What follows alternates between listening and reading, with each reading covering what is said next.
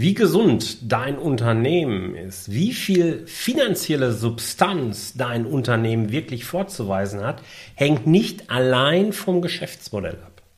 Es hängt nicht eben nicht nur davon ab, wie gut du es schaffst, dein Angebot, deine Produkte, deine Dienstleistung an die richtigen Kunden zu den richtigen Preisen zu verkaufen und ob du es schaffst, gute Mitarbeiter zu finden und sie zu führen und weiterzuentwickeln, sondern es hängt häufig auch eben von Rahmenparametern ab. Ein Rahmenparameter, der uns alle in gleichem Maße angeht und trotzdem nicht immer die Berücksichtigung findet, die es verdient, ist die Rechtsformwahl deines Unternehmens. Und dazu gehört halt eben die Entscheidung, ob du dein Unternehmen als Personengesellschaft, oder eben als Kapitalgesellschaft führen möchtest. Das hat ganz eklatante Auswirkungen auf die Steuerlast. Und wenn man das Thema dann noch mal ein bisschen weiter verfolgt, dann ist es nicht nur die Frage Personengesellschaft, also eine GBR, OAG oder irgendwie sowas, oder eben GmbH als Kapitalgesellschaft, um mal prominente Sachen zu wählen, sondern häufig stellt sich auch die Frage, sollte ich eine Holding gründen?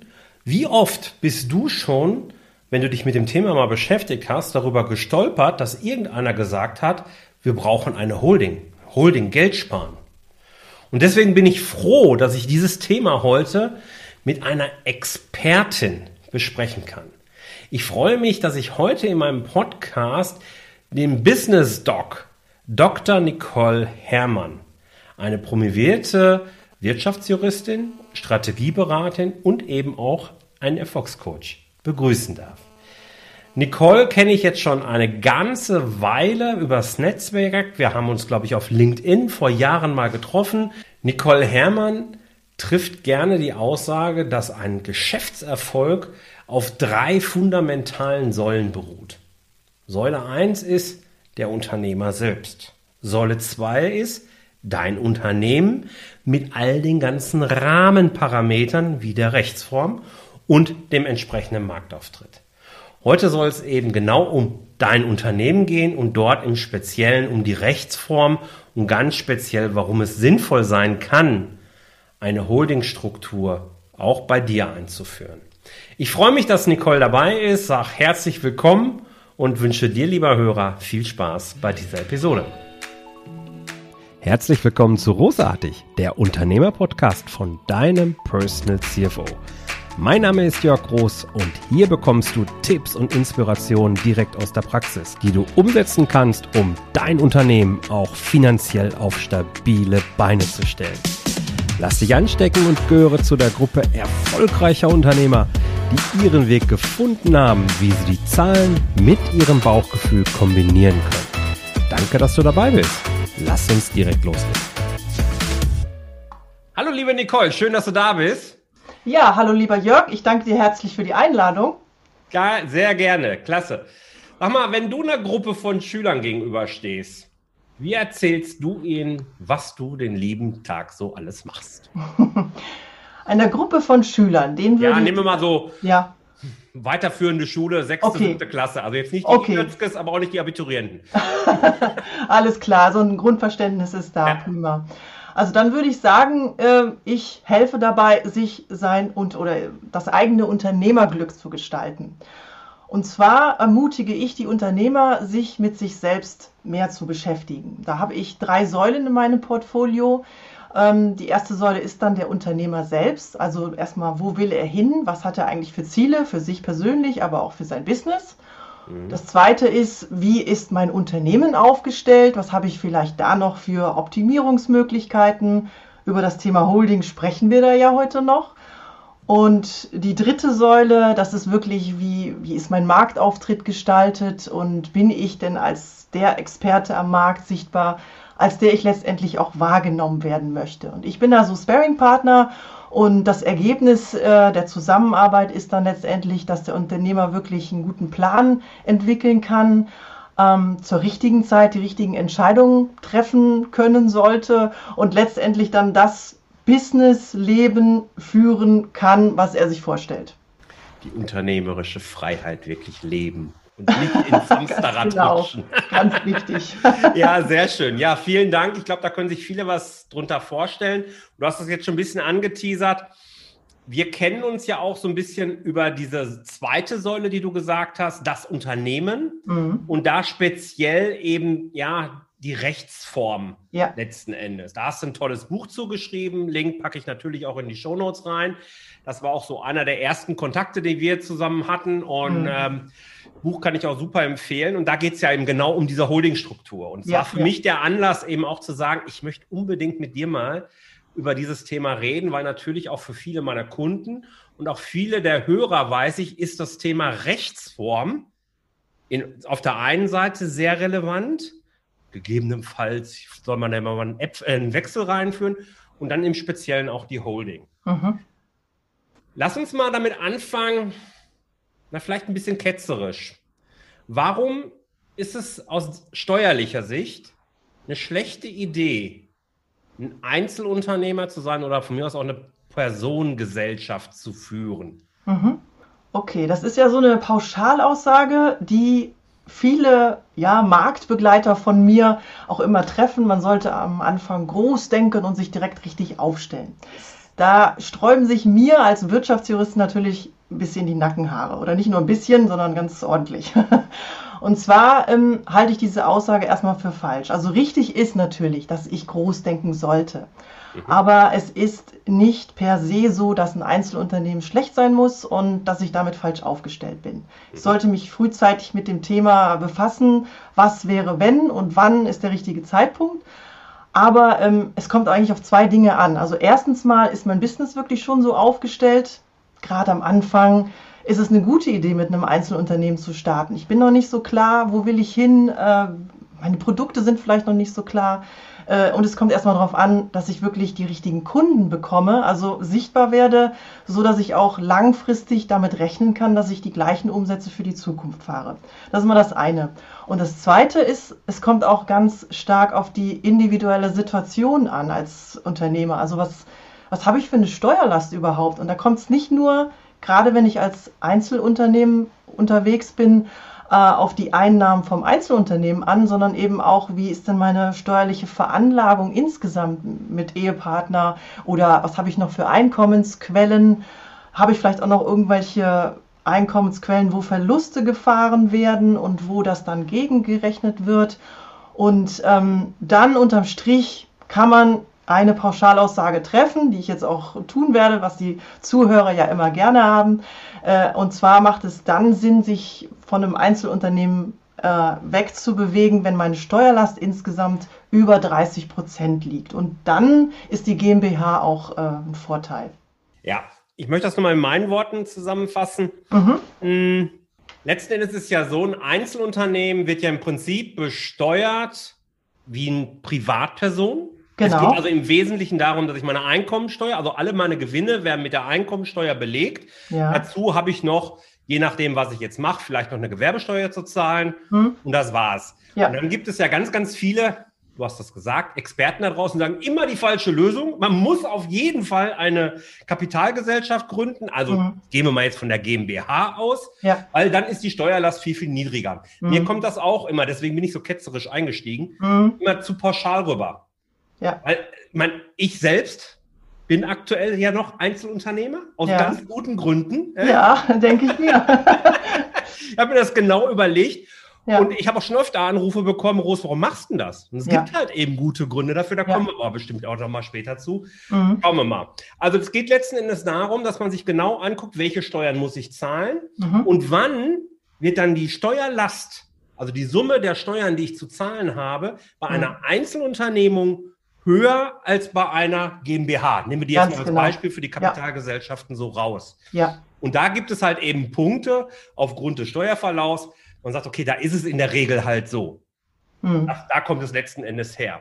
Aber es ist ja nicht nur ein finanzieller Anreiz, eine GmbH zu gründen. Mhm. Nein, genau. Da gibt es viele, viele gute was, weitere Was gibt es Gründe. dann noch für Argumente, die gegebenenfalls ja. für eine GmbH sprechen könnten? Ja, also je nachdem, wie mein Business auch ausgestaltet ist, also habe ich jetzt ein sehr risikoreiches Geschäft, äh, ja, da macht es natürlich viel eher Sinn, mit einer GmbH zu starten und, und auch vorher zu starten, also bevor man äh, überhaupt schon eine Gewissheit über die langfristigen Einnahmen hat, ähm, weil mit einer GmbH habe ich natürlich eine Haftungsabschottung dahingehend, dass mein Privatvermögen geschützt ist. Mhm. Das ist das eine. Und auf der anderen Seite, wenn ich ein großes Privatvermögen habe, auch dann macht es natürlich wieder Sinn, mit einer GmbH zu äh, arbeiten, unabhängig jetzt vom Risiko. Aber auch da weiß ich dann, das ist auf jeden Fall gesichert.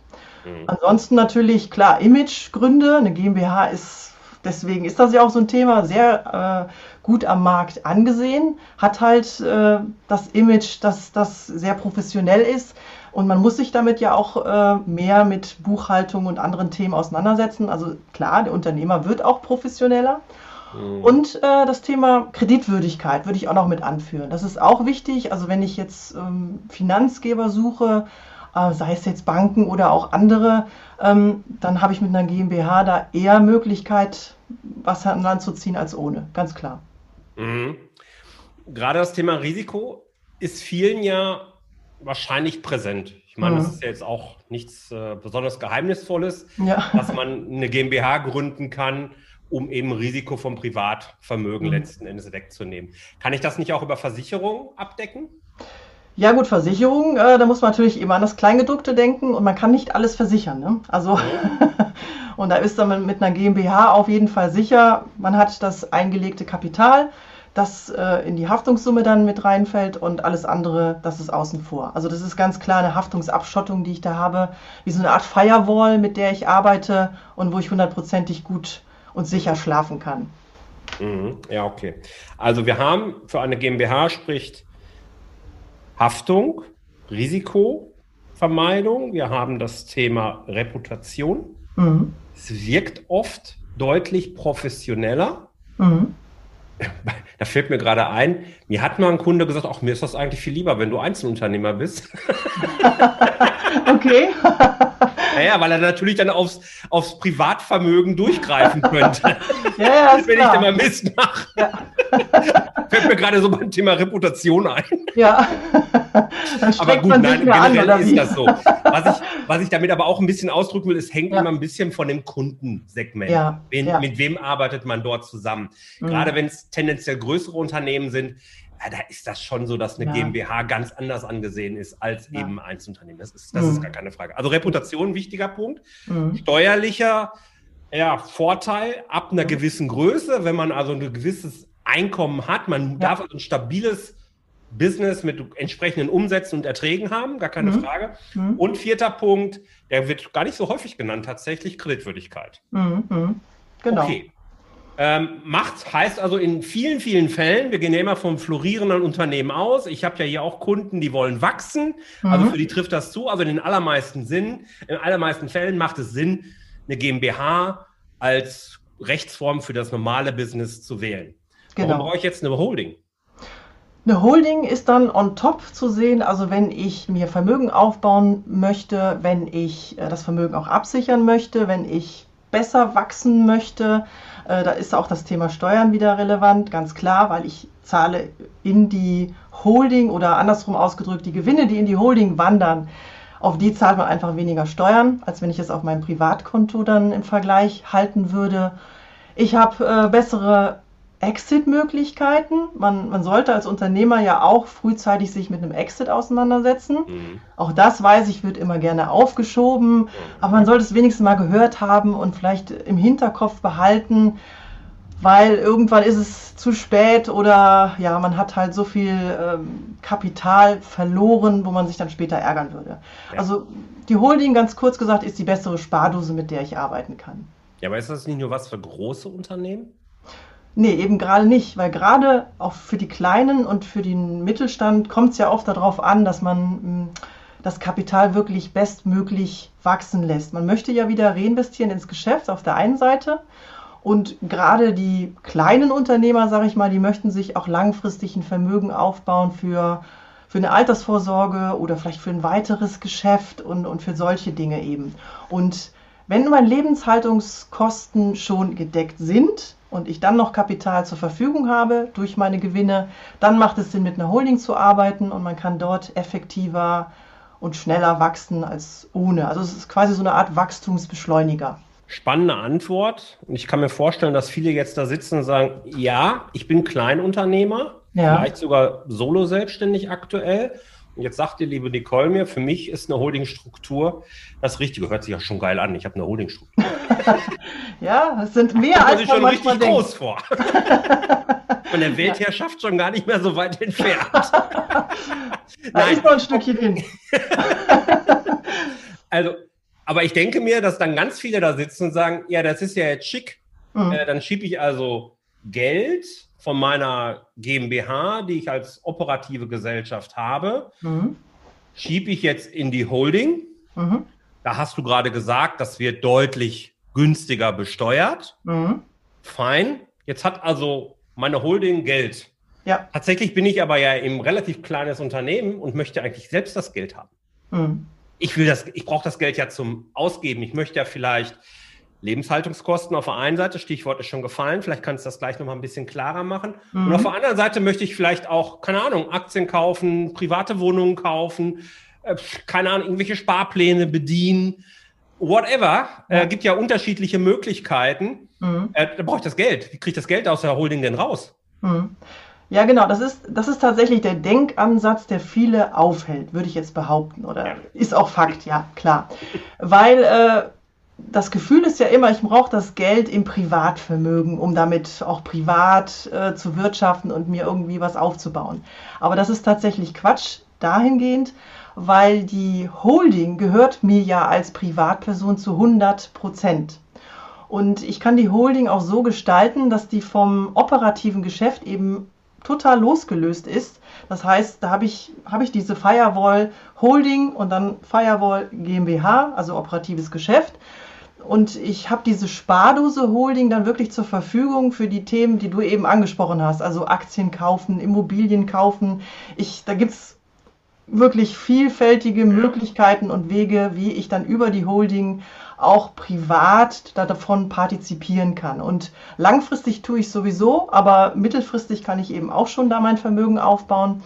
Das Thema Lebenshaltungskosten, das habe ich ja schon anderweitig abgedeckt. Also ich habe ja, wenn ich jetzt von einem kleineren Unternehmer ausgehe, der dann auch in dem operativen Geschäft als Geschäftsführer natürlich tätig ist, ein Gehalt, was ich mir auszahle über das operative Geschäft. Das wird ganz normal versteuert dann als mein Einkommen und ähm, da gibt es noch einen ganz charmanten Vorteil natürlich, weil das geht auch zu 100 Prozent bei dem operativen Geschäft in die Aufwände, also in die Kosten. Das heißt, es senkt auch gleichzeitig dort die Steuerlast, was die Gewinne angeht. Also ich kann mehrfach partizipieren und deswegen ist es auch so eine tolle Möglichkeit. Ähm, wie gesagt, die macht natürlich nicht von Anfang an Sinn, auch wenn das vielerorts gesagt wird, aber man sollte sich, was du ja auch immer äh, den Leuten ans Herz legst, mit seinen Zahlen beschäftigen, dann weiß man, ab wann es Sinn macht und ab wann man mit so einer Holding arbeiten kann. Und dann ist das ja ein ganz tolles Tool, mit dem man eben schneller auch privat Aktien kaufen kann und Immobilien kaufen kann und sich das, ja, ich sage ja immer, das Businessleben gestalten kann, was man sich letztendlich wünscht. ja, ja, sehr gut. Also für mich kommen jetzt gerade zwei Dinge hoch. Zunächst mal möchte ich nochmal betonen, dass ich finde, dass das die ganz entscheidende, also eine ganz entscheidende Aussage im Rahmen dieser Episode jetzt ist. Wir dürfen als Unternehmer umdenken, mhm. wenn wir uns mit einer Holdingstruktur inhaltlich wirklich beschäftigen. Ja. Da geht es dann nicht mehr darum, wie viel Gehalt brauche ich denn? Muss ich aus meinem Business rausziehen, um alle meine Kosten inklusive Altersvorsorge, sonstige Sparpläne, Urlaubsreisen, was weiß ich was, mhm. wofür ich aber halt sparen möchte, mhm. ähm, äh, letztendlich tätigen zu können, sondern ich trenne das sehr genau, überlege mir, okay, wie hoch sind die Kosten, die ich wirklich brauche, um meine Brötchen zu kaufen, wie ich immer so ein mhm. bisschen liebevoll sage. Ja. Und was geht so wirklich in diesen Sparanteil rein? Mhm. Das Gehalt deckt nur noch die Lebenshaltungskosten ab, das, was ich zwingend Monat für Monat brauche. Mhm. Und alles andere stelle ich um mhm.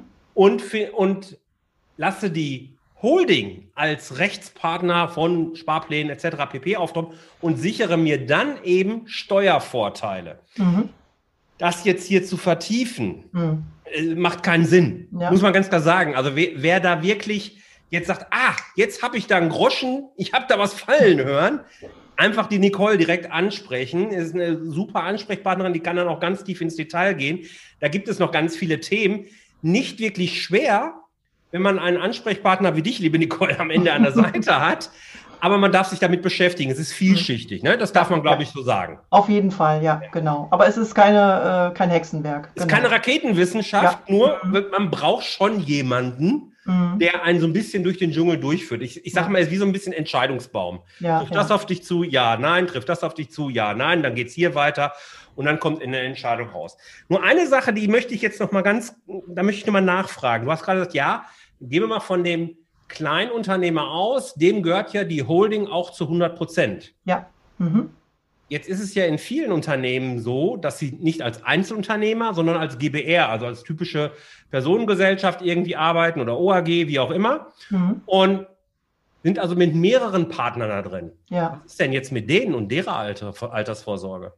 Das ist ganz simpel. Also da kann jeder mit seiner eigenen Holding arbeiten. Das heißt, jeder hat seine Holding zu 100 Prozent und äh, diese Holding hat dann entsprechende Anteile an der operativen Gesellschaft.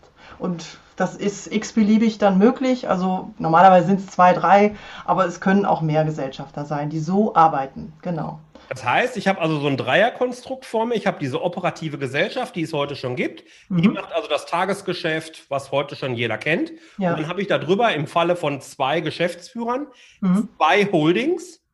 Genau. Beiden Gesellschaftern gehört jeweils diese Holding. Und beide Holdings haben dann eben 50% Anteil an dieser operativen Gesellschaft. Genau, das wäre so eine Möglichkeit, ja. Ah. Und die beiden, und die Holdings bestellen dann den Geschäftsführer jeweils in der operativen ja, Genau, ganz genau. Sein, ne? Ja, ja.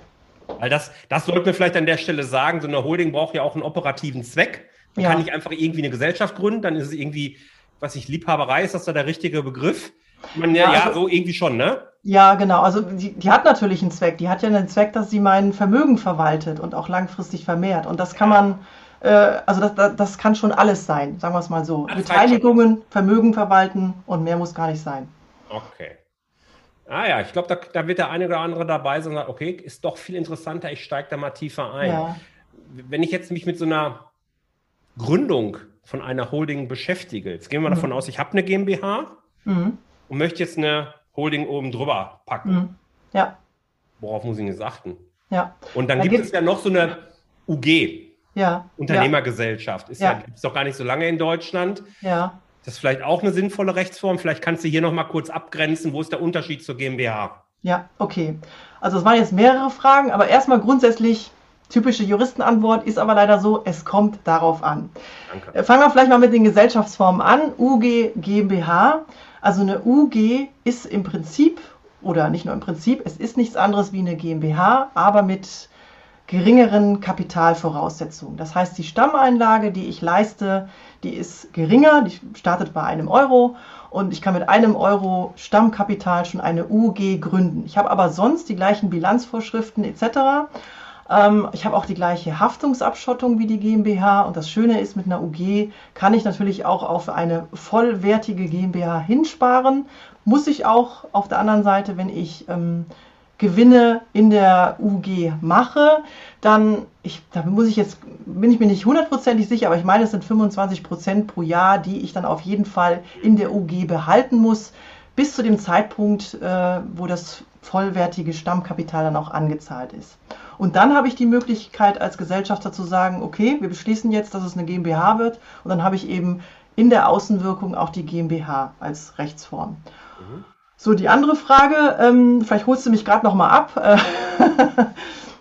Was war die andere Frage? Ja, wie läuft der Gründungsprozess selbst, okay. wenn ich so eine Gesellschaft ja. habe? Ja. Was mache ich jetzt? Kann ich jetzt einfach äh, zum, zum Handelsregister gehen, sage ich, trage jetzt noch mal eine Gesellschaft ein, mhm. mache einen Notarvertrag und dann ist fertig und dann habe ich eine Holding oder was muss ich beachten? Nee, also, also auch da kommt es wieder darauf an, was habe ich heute für ein Unternehmen? Habe ich ein Einzelunternehmen oder habe ich eine GmbH? Mit einer GmbH gibt es mehrere Möglichkeiten. Da, da sollte man sich dann einen Steuerberater zu Rate ziehen, der sich natürlich mit dem Thema Holding auskennt, mhm. weil es gibt äh, die Möglichkeit, die Gesellschaft umzuwandeln ähm, oder auch eine Tochtergesellschaft zu gründen, dann das operative Geschäft wieder in die Tochtergesellschaft zu überführen. Dagegen geht es um Fristen und um ganz viele andere Themen. Äh, aber grundsätzlich mal kann ich mit jeder Gesellschaftsform oder Rechtsform, die ich heute habe, auch eine Holdingstruktur mir für die Zukunft schaffen. Und ähm, vielleicht der Einfachheit oder des Verständnisheits halber noch gesagt, je äh, weniger Vermögenswerte ich heute in meiner Gesellschaft habe, desto leichter wird auch die oder unkomplizierter, ähm, so drücke ich es am besten aus, wird dann auch die Struktur oder die Holdingstruktur zu errichten. Genau. Mhm. Okay. Jetzt hast du schon gesagt, vom Einzelunternehmer grundsätzlich nicht viel anders als beim GmbH. Muss man halt sich genauer angucken. Mhm. Ich habe ja gerade ganz am Anfang schon gesagt, ich bin ja auch Einzelunternehmer. Und ja, natürlich habe ich mir im Vorfeld sehr intensiv, äh, was heißt nicht sehr intensiv, aber ich habe mir Gedanken gemacht damals, warum ich das gemacht habe. Und ein entscheidender Punkt war für mich, dass ich, ich fange erstmal auf jeden Fall mit einer Einzelunternehmung an. Mhm. Eben, es ist einfacher, es geht schneller. Es war ja. damals auch eine besondere Situation. Das habe ich ja schon öfter mal erzählt, wie ich dazu gekommen bin. Ich arbeite aus dem Homeoffice heraus. Und das ist ja eine Situation, deswegen spreche ich es jetzt speziell an, weil das ja viele gerade betrifft. Die ja. arbeiten im Homeoffice, haben sich das vielleicht auch gerade eingerichtet, haben vielleicht ein Einfamilienhaus oder eine Eigentumswohnung, irgendwie sowas und haben jetzt ein Büro abgetrennt, wo sie eben drin arbeiten. Mhm. Und jetzt gründen Sie eine GmbH, vielleicht auch mit einer Holdingstruktur. Was für Fallen habe ich denn da? Ich habe dort nämlich eine Falle gesehen, deswegen habe ich gesagt, nee, ich lasse es sein. Gibt es dort eine Falle? Gibt es dort etwas Besonderes zu beachten oder eben nicht? Also ich rede jetzt so von Betriebsaufspaltung. Das war so das Thema, was bei mir kam und äh, ja. das würde ich ganz gerne ansprechen. Ich habe Angst, dass Teil meines Privatvermögens, dass ich hier auf einmal dann automatisch ein Betriebsvermögen wird, hm. weil es wird ja dann GmbH-Raum ja. offiziell und dann habe ich eine Betriebsaufspaltung am Ende. Vielleicht mhm. kannst du erklären, was ist das und nochmal eine Antwort geben, ob der Ross sich geirrt hat oder ob er eine clevere Entscheidung getroffen hat. Also da würde ich jetzt ungern eine klare Antwort drauf geben, weil das geht mir schon zu weit ins Steuerrecht, ganz, Gut. ganz ehrlich. Also da würde ich immer auch mit einem Steuerberater reden und ich würde mir genau angucken, welches Vermögen ich dann in der GmbH äh, mit anführe, was wirklich damit reinkommt, auch mhm. Sachvermögen und solche Dinge, die du jetzt ansprichst. Ne? Das kann man aber auch klar strukturieren, aber auch da leider, es kommt drauf an. Kann, man kann alles regeln. Also es gibt mit Sicherheit immer eine Möglichkeit, wie man äh, aus diesem Problem, was man anfangs sieht, rauskommt.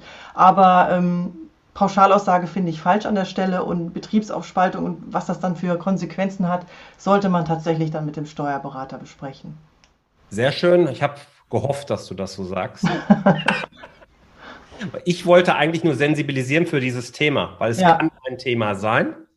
Und ähm, wenn jetzt jemand anfängt und sagt, okay, komm, ich mache das jetzt, ich habe auch leider schon oft genug Fälle erlebt, wo der Steuerberater nicht so weitergedacht hat. Dann kam die Betriebsaufspaltung, habe ich im Kundenkreis, habe ich das zweimal, okay. kam völlig überraschend hinten dran. Ja. Und dann ist es ein bisschen doof. Mhm. Und deswegen mhm. wollte ich sensibilisieren und habe mich mal einfach als Beispiel genommen. Ja. okay. Kommen wir zu meiner letzten Frage. Wir sind schon fast wieder durch, liebe Nicole. Was ist ganz generell Dein bester Tipp zum Thema Finanzen, Unternehmensfinanzen. Ich meine jetzt, es kann ein Buch sein. Hm. Deine Bücher jetzt mal ausgeklammert, die packe ich alle in die Shownotes rein. kann, auch eine, kann aber auch eine Webseite sein, es kann jetzt ja. ein Tool sein oder eben auch ein echter inhaltlicher Tipp, ein hm. Workflow oder irgendwie sowas. Okay, also ich habe einen ganz einfachen Tipp, ähm, der aber aus meiner Erfahrung von vielen oft gar nicht so ernst genommen wird.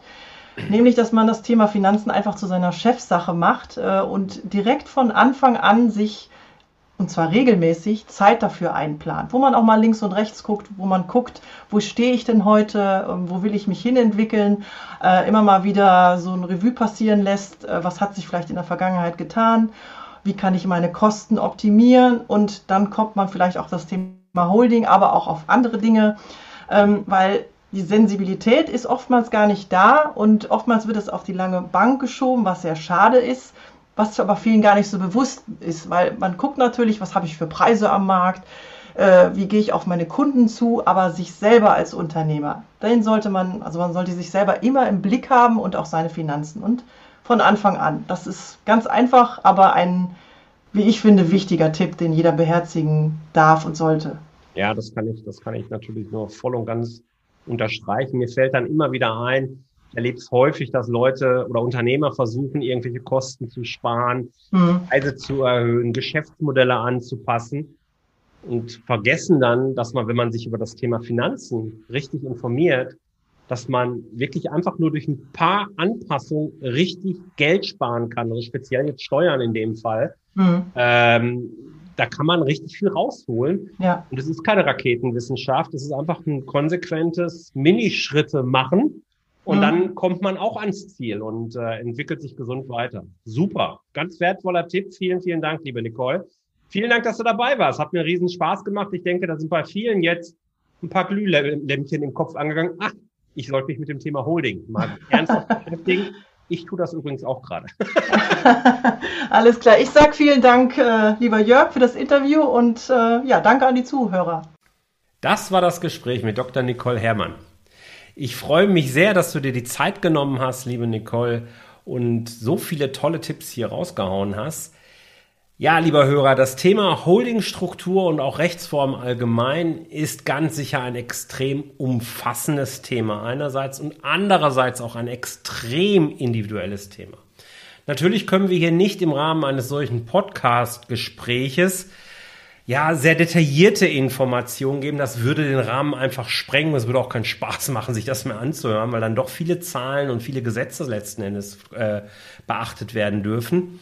Aber ich denke, Nicole ist es gelungen, die wesentlichen Punkte zumindest mal zu nennen, sodass, wenn du dir diese Folge vielleicht ein zweites Mal anhören möchtest und dann vielleicht auch mit Zettel und Stift äh, einfach dir die wichtigsten Stichpunkte oder wichtigsten Informationen aufschreiben würdest, sodass du dann entweder mit deinem Steuerberater, der sich in dem Themenkomplex aber bitte auskennen sollte, oder eben direkt mit Nicole, eben in Kontakt gehst und sagst, okay, das habe ich mir mitgenommen und da möchte ich jetzt mal drauf äh, eingehen.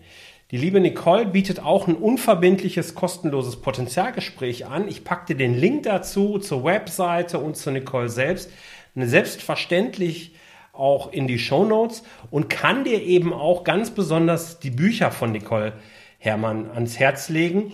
Das ist einmal das Buch Tuning für Ihr Unternehmen und äh, dann gibt es noch ein Buch vom Wunsch zum Erfolg, wie du echte Strategieklarheit entwickelst und deine Ziele erreichst. Beides sehr spannende Bücher, die ich gelesen habe und dir auf jeden Fall empfehle und natürlich auch in die Shownotes packe. Das war's für diese Folge. Danke, dass du dabei warst. Freue dich aufs nächste Mal, wenn es wieder heißt, großartig, der Unternehmer-Podcast. Vielen Dank, dass du dabei warst. Wenn dir diese Folge gefallen hat, dann vergiss nicht, diesen Podcast zu abonnieren. Und wenn du das nächste Mal eine gute Freundin oder einen Freund triffst, dann vergiss nicht, von Großartig, dem Unternehmer-Podcast vom Personal CFO zu erzählen. Mein Dank ist dir sicher und bis dahin bleib erfolgreich und sei großartig. Dein Jörg.